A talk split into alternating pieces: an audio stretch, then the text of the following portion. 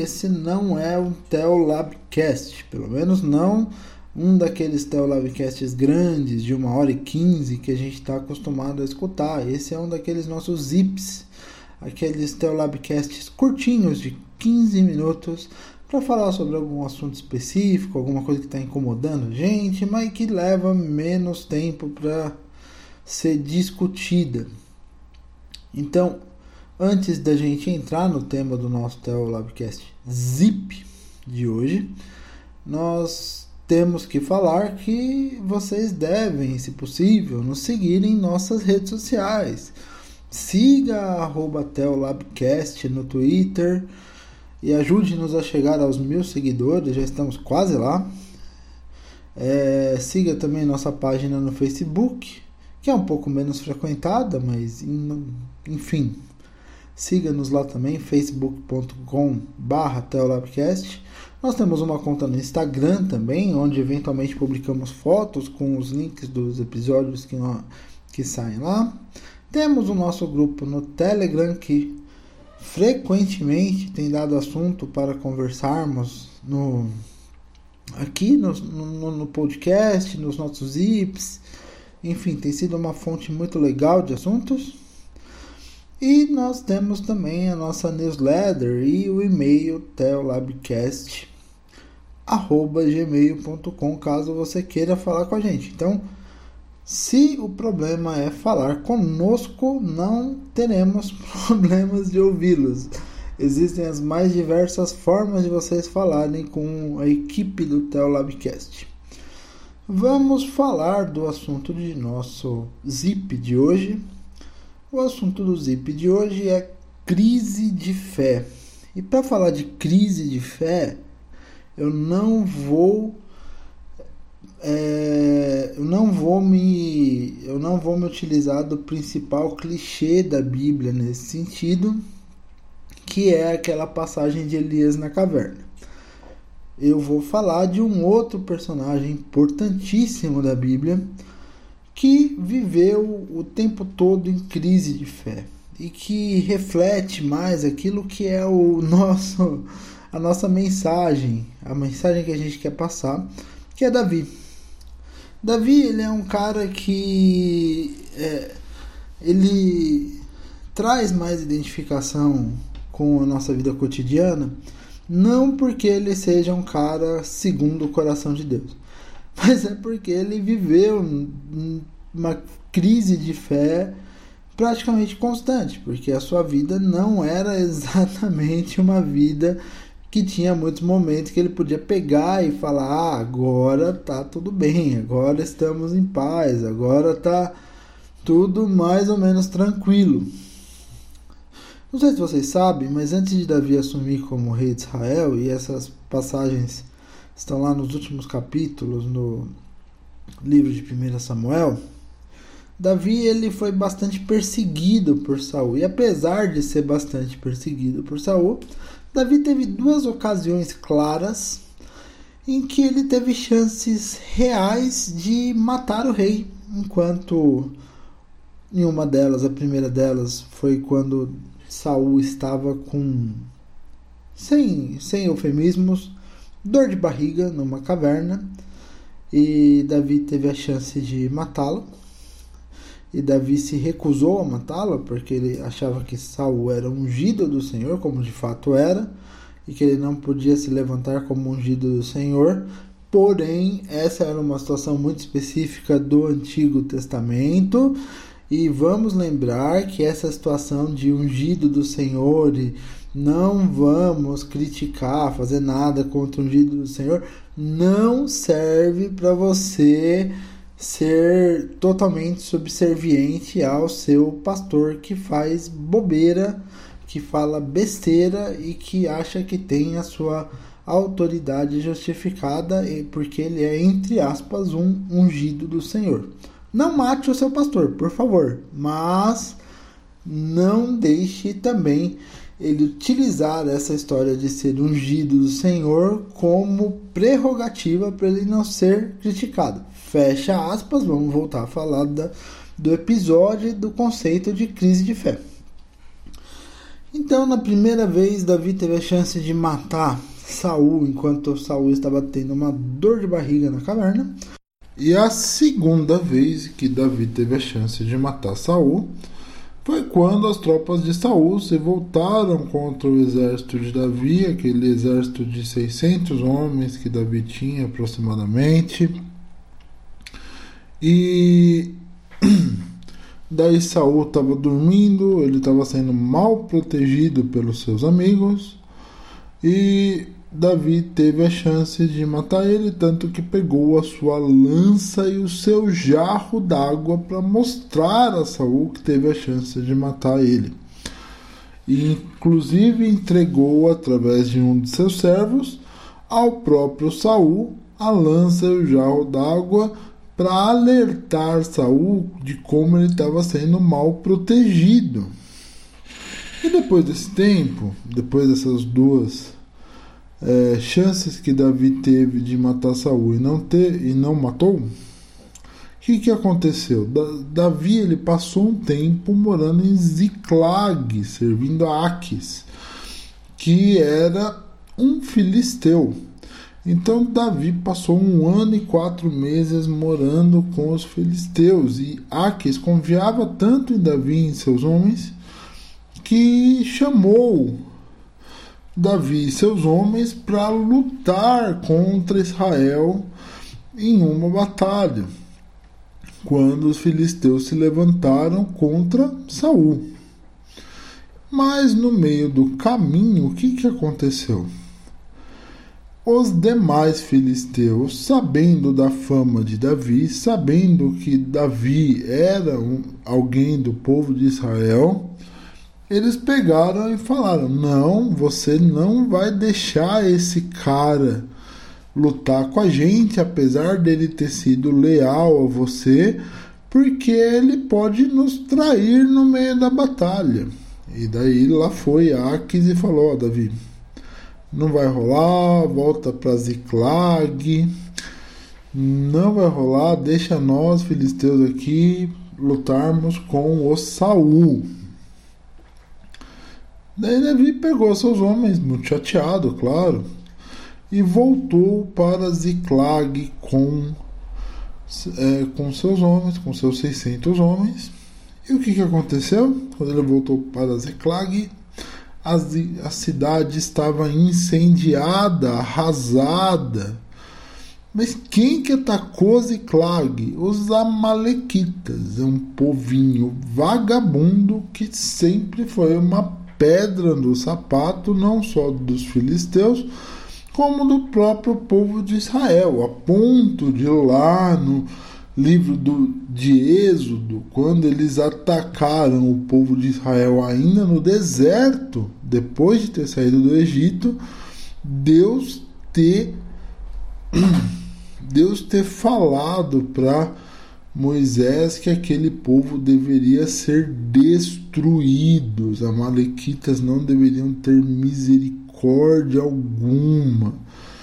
Enfim, o povo não deveria ter misericórdia dos amalequitas. Então, o que, que aconteceu? Quando Davi chegou a Ziklag, chorou amargamente pela cidade destruída e foi atrás, após se consultar com Deus, foi atrás dos Amalequitas e atacou aqueles Amalequitas até recuperar tudo. Inclusive, dos 600 homens que estavam com Davi, 200 nem foram, porque estavam cansados demais e ficaram descansando, enquanto os outros 400 foram lá e acabaram com os Amalequitas. E nesse meio período, só para piorar um pouco, né, que quando Davi chegou de todo esse processo de recuperar sua própria, suas duas esposas, né, inclusive, que tinham sido sequestradas pelos Amalequitas, de recuperar todos os bens da cidade, de recuperar os despojos e mandar até parte dos despojos ao povo de Israel, o que, que aconteceu? Aconteceu que ele ficou sabendo que deu ruim na batalha. Os filisteus atacaram Saul, mataram seu melhor amigo Jonatas e também mataram Saul. Na verdade, não mataram, feriram gravemente Saul e daí Saul foi é, se jogou em cima de sua própria espada e um moço amalequita que não se sabe o que ele estava fazendo no meio daquela batalha, não se encheu o saco como era típico do, parece que o papel dos amalequitas na Bíblia era fazer o trabalho sujo. E esse moço amalequita, ele terminou de matar Saul e quando ele foi falar isso para Davi, Davi mandou matar esse cara, onde se viu matar aquele que era o ungido de Deus. E depois disso tudo, Davi assumiu como rei de Israel, não sem antes estabelecer seu reino através de algumas batalhas, porque não era todo mundo que reconhecia Davi como rei de Israel. Bem, dá para perceber que Davi era um cara que estava em situações de crise, de angústia constantes. Isso porque a gente nem entrou lá na parte na segunda parte, né, depois que ele traz a arca de volta para Israel, que a arca estava com os filisteus, é bom lembrar, e, e depois que acontece tudo o que aconteceu com Batseba, e depois que seus filhos se rebelam contra ele, em especial Absalão, né, isso porque a gente nem entrou nessa parte, mas o fato é que a vida de Davi era muito, muito agitada. E o fato da vida de Davi ser muito agitada faz com que ele era um cara constantemente em crise, um cara que estava sempre angustiado, sempre ali numa situação ali que às vezes não sabia como resolvia. Enfim, que droga. E a gente é assim, a gente está nessa crise constante, nessa mesma crise constante de Davi, Talvez em situações menos dramáticas, que não envolva morte, que não envolva rápido da sua esposa, que não envolva assassinarem seu melhor amigo, que não envolvam coisas do tipo. Mas são situações que muitas vezes nos angustiam, que nos deixam em dúvida, que nos tornam assim, tipo, a pessoa mais indecisa do mundo e essa indecisão, essa crise, muitas vezes paralisa a gente. É normal nós nos paralisarmos, é normal nós ficarmos atônitos perante uma situação e nos incomodarmos a ponto de, ai meu Deus, e agora o que, que eu faço? É, é normal. Porém, o que, que Davi sempre fazia quando ele se via nessas situações de crise? Desde quando ele foi lá, ele teve as duas chances de matar Saul. Desde quando ele viu Ziklag incendiada e foi atrás dos amalequitas. Desde quando ele ficou sabendo da morte de Saul e Jonatas. O que, que ele sempre fazia e nunca deixou de fazer. Davi nunca deixou de se voltar a Deus. Davi nunca deixou de se reconhecer como incapaz. É por isso que a gente fala até hoje, Deus falou na própria Bíblia que Davi é um homem segundo o coração de Deus. Porque Davi tinha ciência da sua incapacidade, apesar de ter sido designado por Deus desde muito jovem para uma missão, uma missão de salvar a pátria de Israel, que começou lá quando ele foi ungido e logo e depois de algum tempo foi lá e, e matou e matou Golias, né? Depois depois de ir visitar o acampamento, Davi sabia que apesar de ter sido dada uma missão, essa missão ela vinha da parte de Deus e que ele não tinha nenhum mérito em si mesmo. E todas as vezes em que ele percebia algum mérito em si mesmo, ele acabava caindo. Por quê? Porque ele percebia depois, é, através dele ou através de terceiros, que ele tinha fugido daquilo que era o propósito de Deus para a vida dele. Então, o que que Davi fazia nessas situações de crise normalmente? Nessas situações extremas, que a gente também passa todos os dias e que a gente tem parece que passado com cada vez mais frequência. Decisões difíceis, decisões angustiantes, decisões que nos atormentam, decisões que não queremos tomar, essa é a verdade que, que Davi fazia? Ele buscava Deus, ele ia atrás de Deus, ele perguntava: Deus, o que, que o Senhor tem para mim? Vai dar certo? Não vai dar certo? Me dá sinais, porque eu não tenho fé suficiente para fazer ou deixar de fazer alguma coisa sem os teus sinais. E Deus, às vezes demorava, Deus às vezes não respondia nada, e quando Deus não responde nada, às vezes é para a gente ficar imóvel mesmo. Deus às vezes demorava para responder, mas respondia alguma coisa, daí Davi ia de acordo com a resposta de Deus. E a gente tem que ser assim. Tá, tá, estamos em crise? Estamos. Daí o que, que a gente faz? A gente busca a resposta de Deus. Deus não respondeu nada? Não faça nada, continue esperando. Deus respondeu positivamente? Vá, Deus respondeu negativamente, fique. Mas não deixe de confiar em Deus. A única forma de você não quebrar a cara, que nem Davi quebrou algumas vezes na vida, e daí além do episódio de Batseba, a gente pode citar o episódio em que Davi mandou fazer o censo do povo de Israel, mais tarde